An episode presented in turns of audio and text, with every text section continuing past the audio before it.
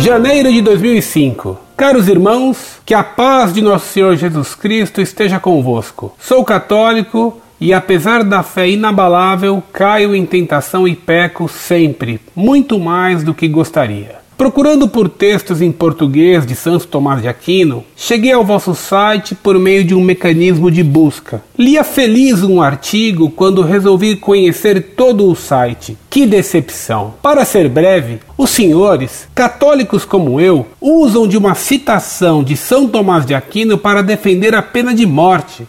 Desde criança ouvi de meus pais: não é você quem dá, não é você quem tira. Se eu não dou a vida, posso eu tirá-la? Não matar. Mas aquele a quem defendo o fez e provocou o sofrimento a outros irmãos. E se eu aplicar a pena capital, a quem me igualo? Jesus disse a São Pedro: Perdoarás setenta vezes sete. Perdoe-me por qualquer erro de citação, pois não transcrevi as palavras. Será que o ser humano, com a inteligência e a inspiração do Espírito Santo, não seria capaz de cortar este membro sem cortar-lhe o dom da vida, concedido por Deus. Os senhores se colocam como defensores da ética cristã católica, mas interpretam a partir dos vossos pontos de vista a justiça divina. Os senhores julgam. Eu também já julguei. Por que digo isso? Os senhores consideram os católicos privilegiados e condenam o ecumenismo. Nota: o ecumenismo não se deve apenas com os protestantes com as outras igrejas, como as ortodoxas, fundadas por São Judas, São Bartolomeu, etc. A copta, a da Índia, fundada por São Tomé. Creio que os senhores são muito mais instruídos do que eu na história da igreja. Fim da nota. Os senhores consideram, pelo menos levam a crer nisso, dado como é exposta a vossa opinião, que somos os únicos dignos do amor do Pai. Por que considerar-se como os fariseus e doutores da lei do tempo de Jesus? Reflitam sobre a parábola do mendigo e do fariseu no templo. Quem somos nós para julgar que nossos irmãos, sejam eles de que religião sejam, são bons ou maus aos olhos de Deus? Cabe a nós amar a todos e orar, interceder pela salvação de todos. Todos nós, todos, somos imagem e semelhança dele, e não por acaso rezamos ao fim de cada mistério. Ó meu Jesus, perdoai-nos, livrai-nos do fogo do inferno, levai as almas todas para o céu e socorrei principalmente aqueles que mais precisarem de sua misericórdia. Pedimos assim ao Pai perdão pelos pecados de nossos irmãos, por nossos irmãos ateus, hereges, agnósticos Deus nos permitiu esse poder de intercessão. Me desculpem, mas meu julgamento pobre, incapaz e restrito sobre o que os senhores expõem em vosso site é de que vossas opiniões precisam de renovação, de mais amor ao próximo, de mais gratuidade, menos interpretação pessoal, mais inspiração do Espírito Santo. Os senhores atacam. Por quê? O exemplo de São Francisco de Assis é tão inválido, dobrou até mesmo o risco de excomunhão que teve por ser tão radical em sua proposta de vida. Agradeço desde já pela liberdade em me dirigir aos senhores e expressar minha opinião. Peço que rezem e orem por nossos irmãos mais necessitados, material e espiritualmente. Um grande abraço e que Deus os abençoe. PS. Me desculpem também o fluxo desordenado de ideias. Prezado Senhor, salve Maria. Agradecemos a sua carta. Não é preciso desculpar-se por seu juízo desfavorável a nós. Sua carta nos critica por defendermos a pena de morte e por criticarmos o ecumenismo. E tratando desse último tema, o Senhor defende a tese de que não se pode julgar os outros nunca para não sermos julgados. Quanto à pena de morte, o senhor se equivoca dizendo que a defendemos apenas por meio de uma citação de São Tomás de Aquino. Como o senhor cita a Sagrada Escritura, vamos responder ao senhor dando apenas as citações da Bíblia favoráveis à pena de morte. Em primeiro lugar, respondendo à sua citação das palavras de nosso Senhor Jesus Cristo a São Pedro, dizendo que ele devia perdoar setenta vezes sete vezes aos seus ofensores. Lembro que isso vale para as ofensas pessoais que nos são feitas. Devemos sempre perdoar os que nos ofenderam, mas nós não temos o direito de perdoar as ofensas feitas aos outros. Se alguém ofender ao Senhor, cabe ao Senhor perdoá-lo e não a outrem.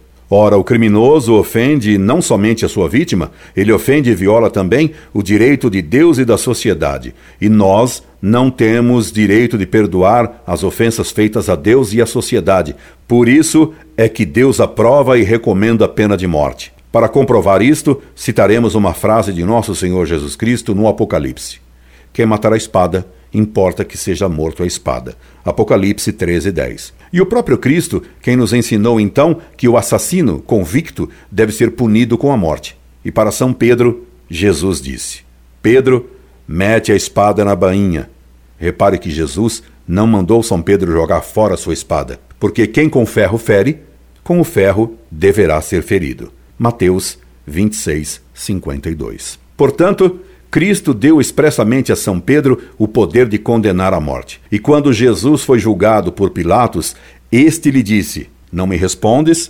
Não sabes que tenho o poder de livrar-te ou de te condenar à morte? Jesus respondeu: Tu não terias poder algum sobre mim se não te fosse dado pelo alto. João 19, 10, 11. Portanto, Cristo nos ensinou que a autoridade cujo poder vem de Deus tem poder de condenar a morte. Poderia citar-lhe muitos outros textos da Bíblia defendendo a pena de morte. Para encurtar esta carta, dou-lhe apenas as referências. Romanos 1, 32. Atos 25, 11. Romanos 13, 4. Êxodo 26, 12 a 17. Jeremias 48, 10. Espero que o Senhor coloque seu julgamento a respeito da pena de morte abaixo do que diz nosso Senhor. Repare o Senhor que já destacamos com negrito por duas vezes o fato de que o Senhor, que se recusa a julgar, julgou. Primeiro, julgou que a pena de morte é má e contrária a Deus. Segundo, julgou a nós, acusando-nos de orgulho, de agirmos como os fariseus, por julgar-nos a nós mesmos como católicos privilegiados e etc. E não vê o Senhor que, na mesma hora que nos condena por fazer julgamentos, o Senhor nos julga? Caro Senhor, o Senhor caiu nessa contradição por não ter compreendido que é impossível ao homem não fazer julgamentos. O que Deus nos proíbe é de julgar sem base, julgar apenas pelas aparências e não com a análise correta. Cristo de fato nos disse: Não julgueis, para que não seja julgados. Mas Jesus também disse: Não julgueis pelas aparências, mas julgai com reto juízo. João 7:24. Portanto, Cristo diz que devemos julgar com retidão ou justiça. Com efeito, Senhor, um homem que nada julgasse seria um homem sem juízo. E creio que teus pais, como os meus, sempre lhe disseram: Tenha juízo, meu filho.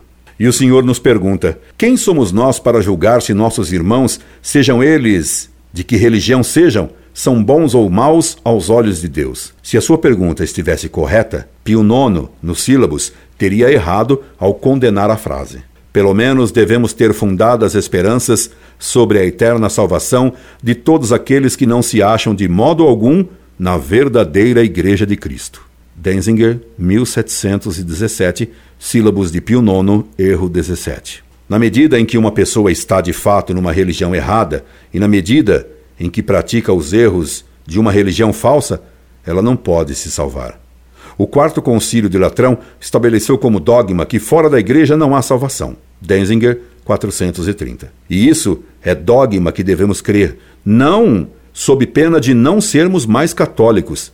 Para comprovar essa tese, há muitos outros textos a citar, mas por brevidade ficamos apenas nesse. Quando o Senhor cita a oração que Nossa Senhora de Fátima pediu que se acrescentasse no final de cada dezena do terço, o Senhor comete um engano. A frase de Nossa Senhora foi: Ó meu bom Jesus, perdoai-nos, livrai-nos do fogo do inferno levai as almas todas para o céu, especialmente as que mais precisarem.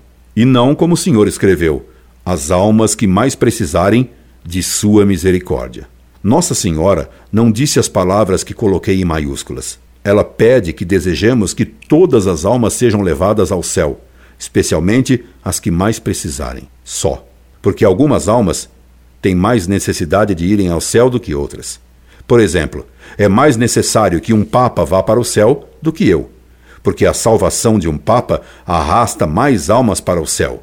É mais necessário que um Papa seja santo do que eu o seja, embora eu também deva sê-lo. Quanto ao ecumenismo liberal, recomendamos que o senhor leia a encíclica Mortalium Animus de Pio XI, que o senhor pode encontrar em nosso site. Por certo, nossa resposta deve deixar em seu ânimo ainda algumas dúvidas. Escreva-nos de novo para que o elucidemos e estejamos unidos na verdade e na caridade.